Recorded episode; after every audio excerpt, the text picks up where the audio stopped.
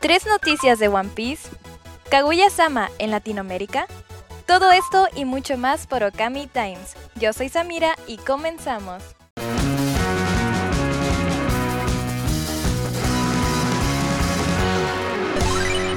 Viene Año Nuevo y con él nuevos mangas y nuevas ediciones especiales para México. Y es que la editorial Panini Manga anunció el lanzamiento de un calendario 2023 de la popular franquicia de Echiro Oda, One Piece, el cual vendrá acompañado de una agenda. Además, durante el primer trimestre del año, se publicará el manga de My Dress Up Darling, el cual también contará con un calendario temático de la franquicia. Tenemos nuevo key visual del anime Blue Lock para su segunda temporada, el cual está programado para ser emitido el próximo 7 de enero. Otro anime que también se estrenará el 7 de enero es el de Nier Automata, del cual de hecho nos acaban de revelar sus temas principales. Para generar más expectativa y emoción, Square Enix y Aniplex compartieron algunos detalles sobre los temas principales del comienzo y del cierre de cada episodio. Esto se llevó a cabo en una transmisión en vivo por parte de Aniplex, en el cual estuvieron presentes los respectivos actores de voz de Kaoru Akiyama, Yui Ishikiwa y Natsuki Hanae, quienes darán vida a los principales personajes de este anime. Ahora sí, ¿cuáles serán estos temas? El opening será Escalade, interpretado por Aimer, y el ending se llamará Entinomy y correrá por cuenta de Amasarashi.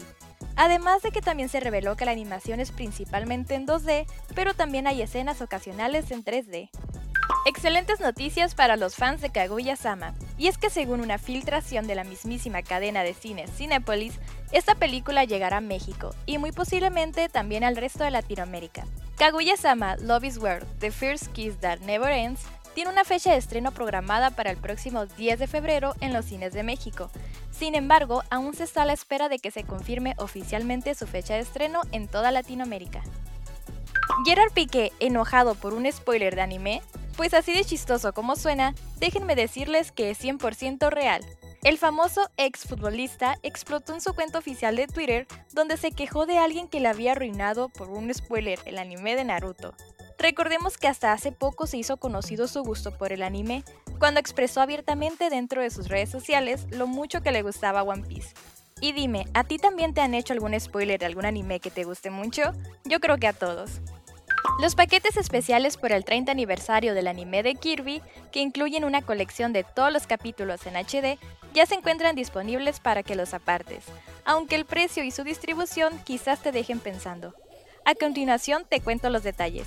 Partiremos por el hecho de que el paquete se subdivide en otros dos, los cuales contienen los 10 discos con los 100 episodios del anime, además de que todos los compradores recibirán un folleto especial de 100 páginas que cuenta con una pequeña sinopsis de los episodios, entrevistas con los actores, material de ambientación, un calendario de acrílico en forma de diorama y una colección con los bocetos del primer episodio. Ahora sí, a su costo. Este paquete completo tiene un precio de 49,500 yenes, o lo que equivale a 7.181 pesos mexicanos aproximadamente. Además de que lamentablemente este paquete solo será distribuido en Japón, por lo que si deseas adquirirlo todavía tendrás que hallar la manera de importarlo a tu país, lo cual lo vuelve aún más complicado y caro. Aún así, buscarías la manera de adquirirlo. No es para menos esta noticia y es que le está dando la vuelta al mundo. Avatar 2, El sentido del agua, ha superado los mil millones de dólares de recaudación y lo ha conseguido en menos de dos semanas, superando así a la película de Spider-Man No Way Home, la cual tardó 12 días en conseguirlo. Y ya se da por sentado que logrará derrocar a la película de Top Gun Maverick, la cual lleva el título del título de la película más taquillera del año. Pero eso no es todo y es que esta película ha superado con creces a su primer película, la cual tardó un aproximado de 19 días en acumular esa suma de dinero. Sin embargo, aún con todo eso, aún es rentable para James Cameron. Y es que en una entrevista él comentó que serían necesarios 2 mil millones de dólares para alcanzar su punto de equilibrio. Elden Ring y One Piece juntos en una colaboración? Pues así como lo escuchas, ya está disponible un mod para PC jugable en Steam Deck en el juego de From Software, en donde ahora podrás ser el rey de los piratas en las tierras intermedias de Elden Ring. Incluso está Monkey D. Luffy como personaje jugable. ¿Qué opinas de este mod? Y hablando de las películas más taquilleras, One Piece supera a Jujutsu Kaisen y se vuelve la película más taquillera de Japón del 2022.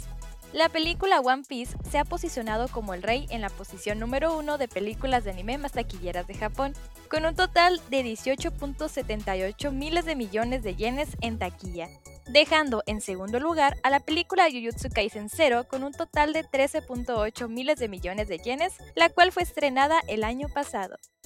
Y esto ha sido todo por Okami Times. No se olviden de seguirnos en nuestras redes sociales como Kamisama TV y como siempre, los invito a seguir y escuchar nuestros programas hermanos como Doblaje Manía, Seikop y Estación Okami. Yo fui Samira y recuerda, todo lo que veas en Blue Look, el Rey Pelé lo hizo primero. Hasta la próxima.